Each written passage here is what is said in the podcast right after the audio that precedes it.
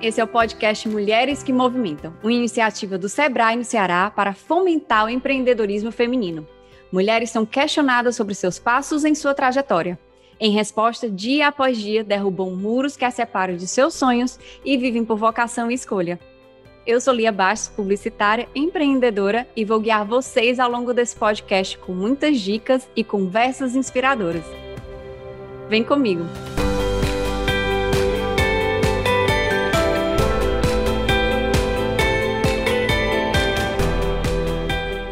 Neste episódio falaremos sobre negócios com propósito. E ninguém melhor para falar sobre isso do que a Mariana Marques.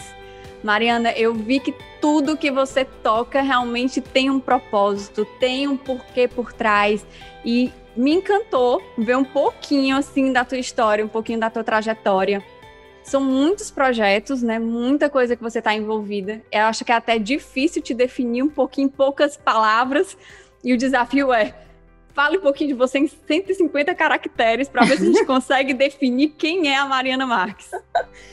Então, a Mariana é uma sonhadora, inquieta, uma mulher que nunca aceitou muitos limites, é, sempre lutou muito para quebrar barreiras, uma mulher muito alegre, uma mulher com muita dificuldade de concentração, com muita dificuldade de manter uma rotina, mas uma mulher cheia de energia para compensar tudo isso. E eu vi realmente que todos os seus projetos, eu vi que tem vários, o Aue do Amor, o Aue Feira Criativa, muito tem realmente um propósito por trás, um porquê, tem uma pegada social muito bacana, e eu acho que é isso que enriquece muito tudo que você toca, né? Tudo que você está por trás, tanto à frente, quanto pelos bastidores, que ninguém nem sabe muito que tem ali o dedinho dela e ela tá no meio. Então, assim, o que te move a querer sempre ir em busca de uma coisa que tem sensibilidade, que tem um porquê, e é isso que eu acho que encanta em tudo que você está por trás. Então, eu acho que isso tudo tem a ver. Eu só fui entender isso depois de muito. Depois, né? Assim, mais adulta. Mas eu acho que isso tem a ver com a pessoa que eu sou. Sempre fui muito empática.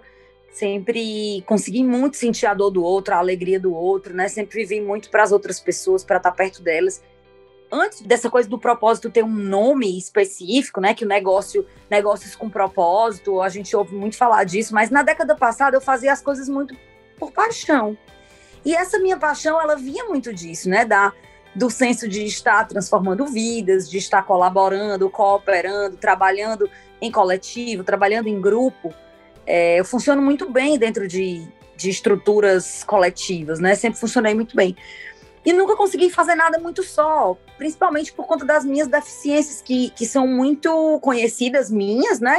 E sempre foram muito combatidas, né? No que diz respeito, como eu já falei, à concentração, no que diz respeito a é, certas práticas de gestão ou certas práticas de controle, de planejamento. Né? Eu nunca fui essa pessoa muito certinha no trabalho, com muita facilidade de, de cumprir expediente. Então, estava sempre muito acompanhada de pessoas que pudessem me compensar nessas, é, nessas diferenças, né? Então, eu acho que foi um movimento muito natural. Hoje eu me vejo, olho para trás e penso, eu não fiz esse planejamento, né? As coisas aconteceram e eu resolvi abraçar.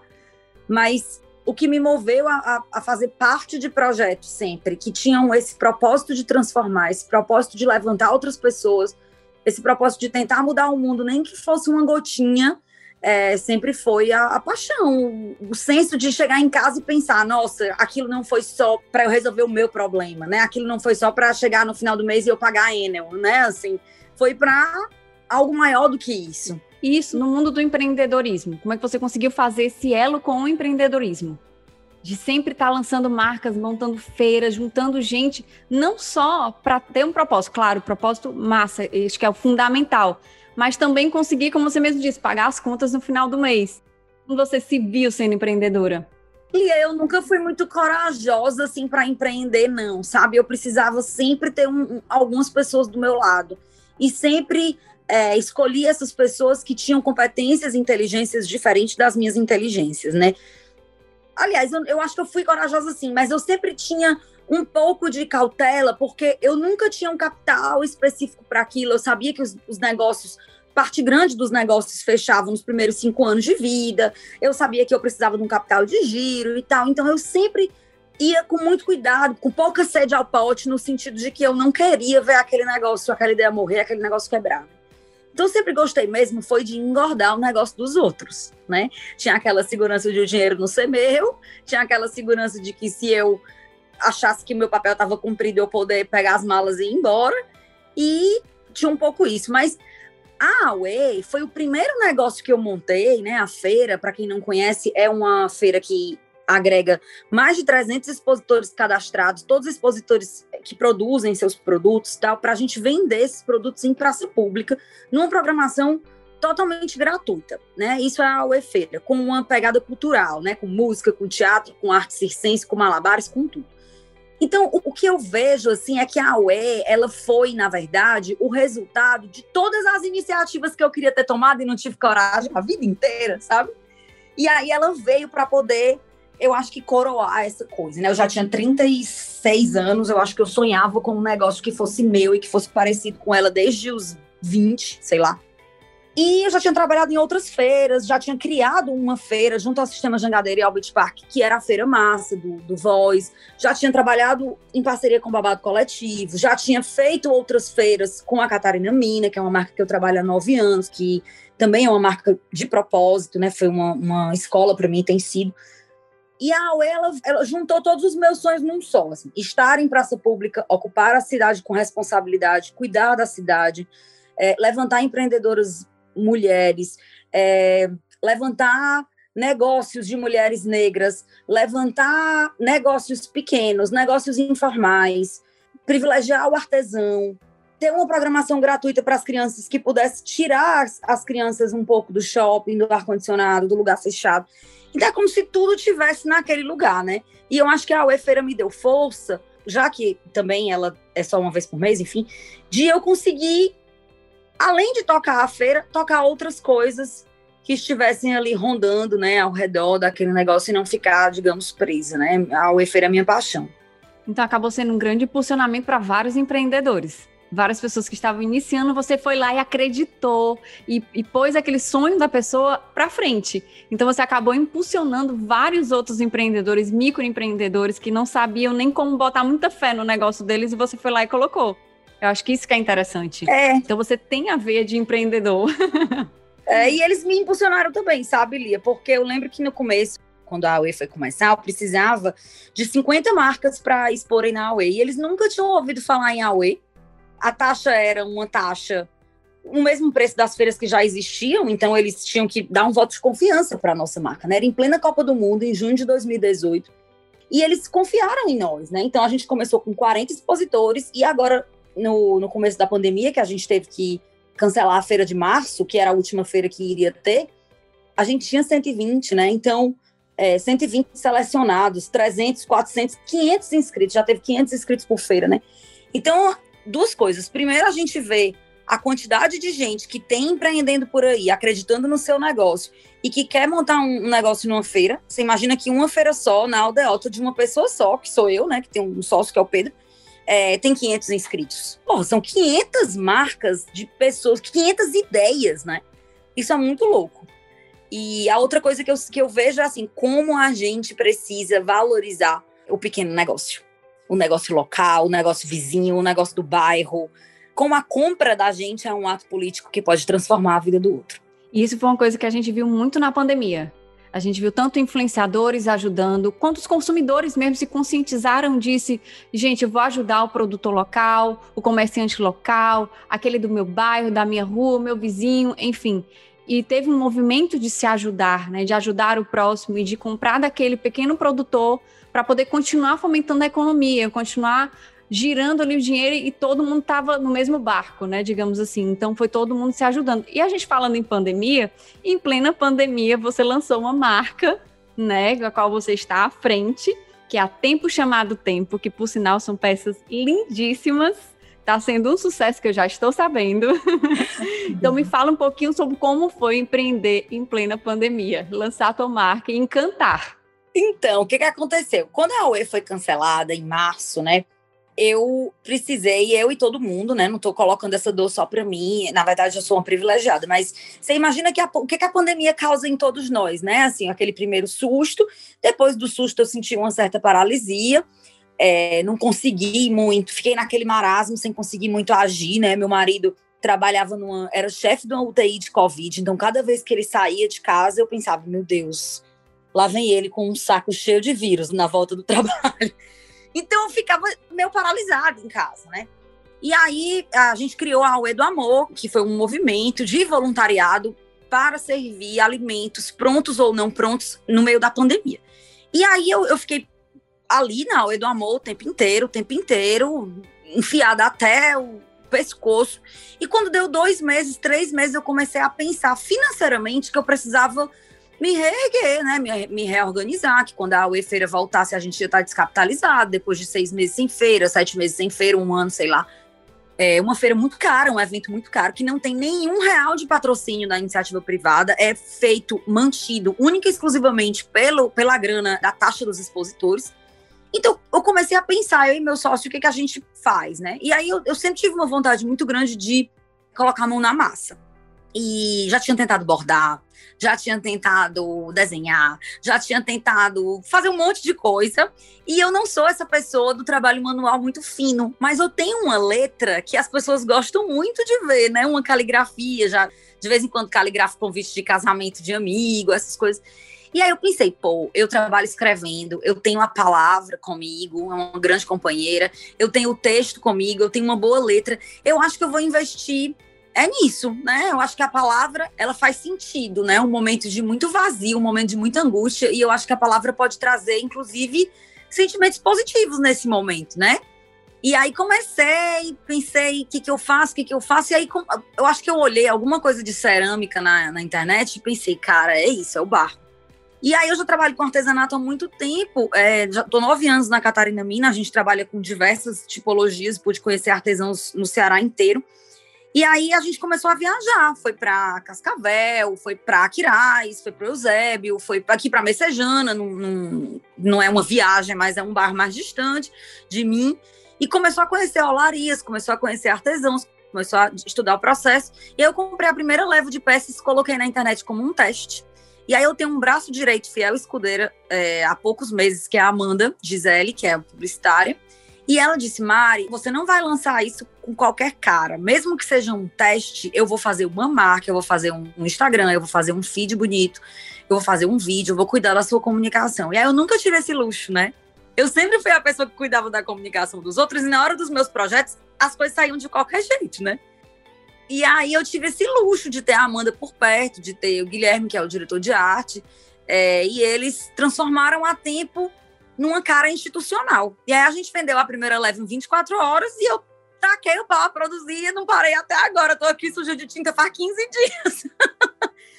Mas a Tempo é uma marca de objetos, são objetos pintados com tinta automotiva, tinta acrílica e, e canetas à base de solvente, né?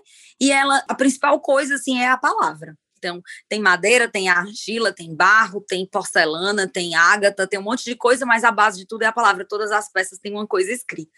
E aí agora estou me descobrindo artesã. Então, tem sido um presente do, do mundo, assim, para mim, porque é uma, sei lá, uma coisa louca, totalmente diferente de tudo que eu já fiz na vida, mas muito prazeroso, muito bom. E é como você disse, a palavra ela transforma, né? Ela leva uma mensagem. E as suas peças são exatamente isso.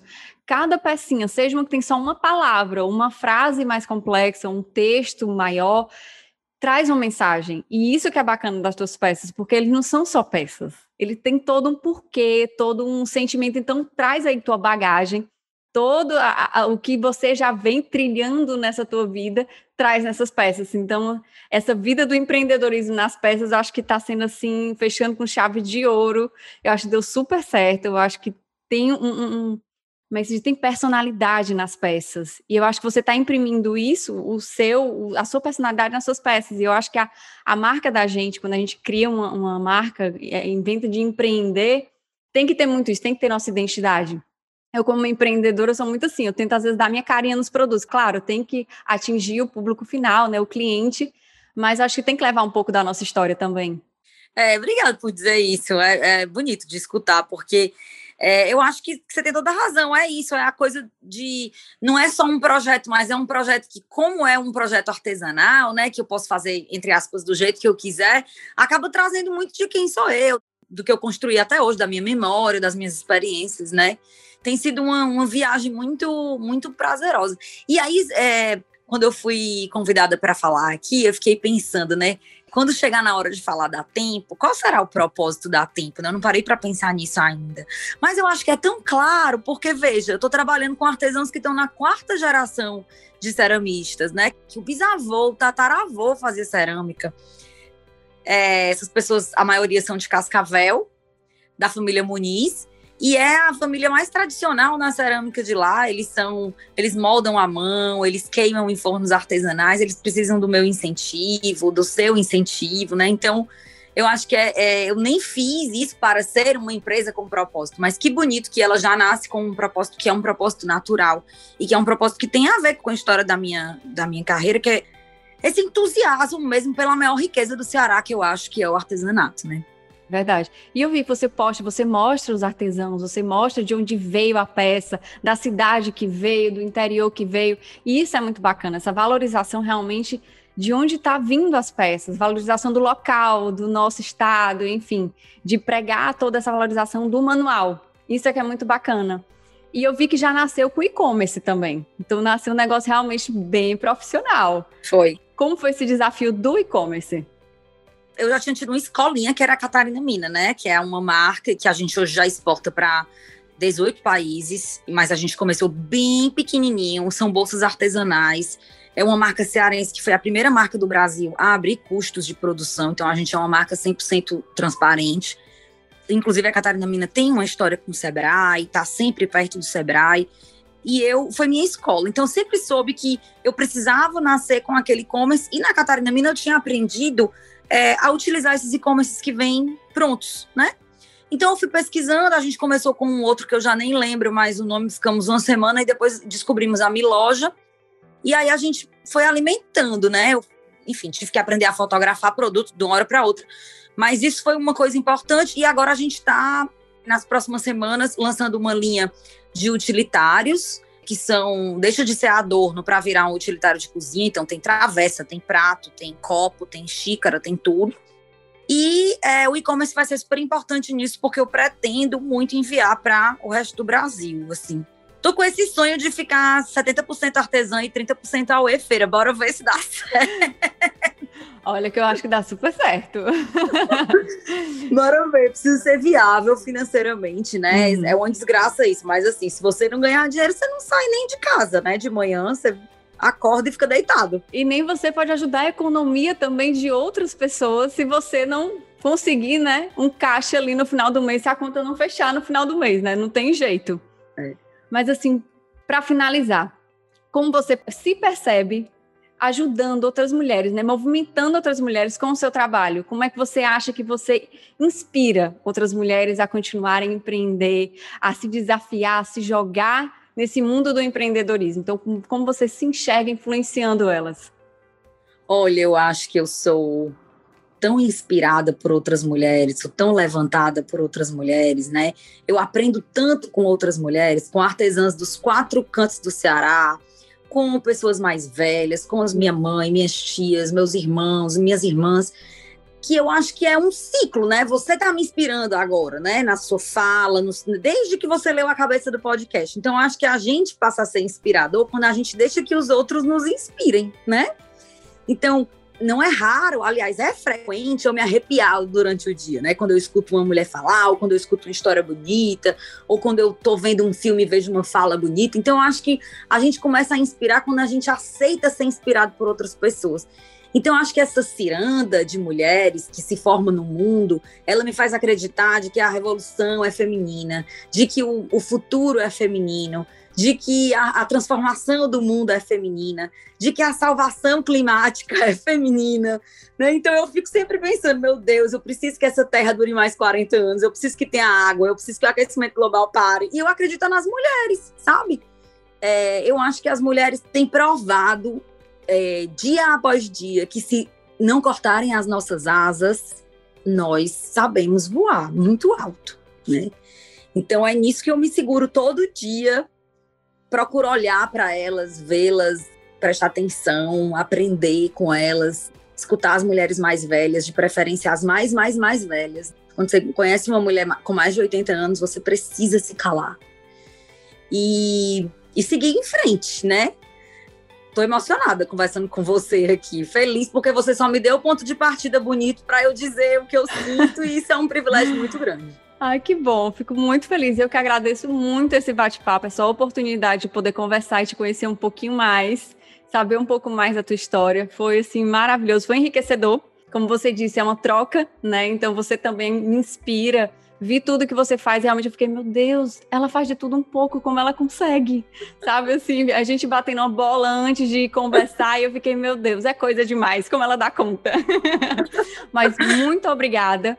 E vamos deixar aqui como é que as pessoas podem te encontrar nas redes sociais. Tanto a, a, as suas peças maravilhosas, como você, como as pessoas podem te seguir e se inspirar ainda mais. Tá, é, o meu Instagram é Mariana Marques, tudo junto, e no fim um Z.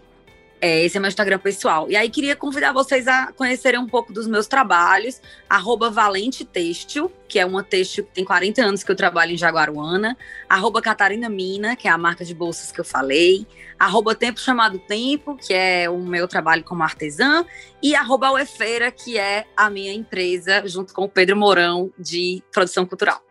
É isso. Apenas, apenas. A mulher tem muita coisa para contar. Muito obrigada, Mariana. Eu que te agradeço muito.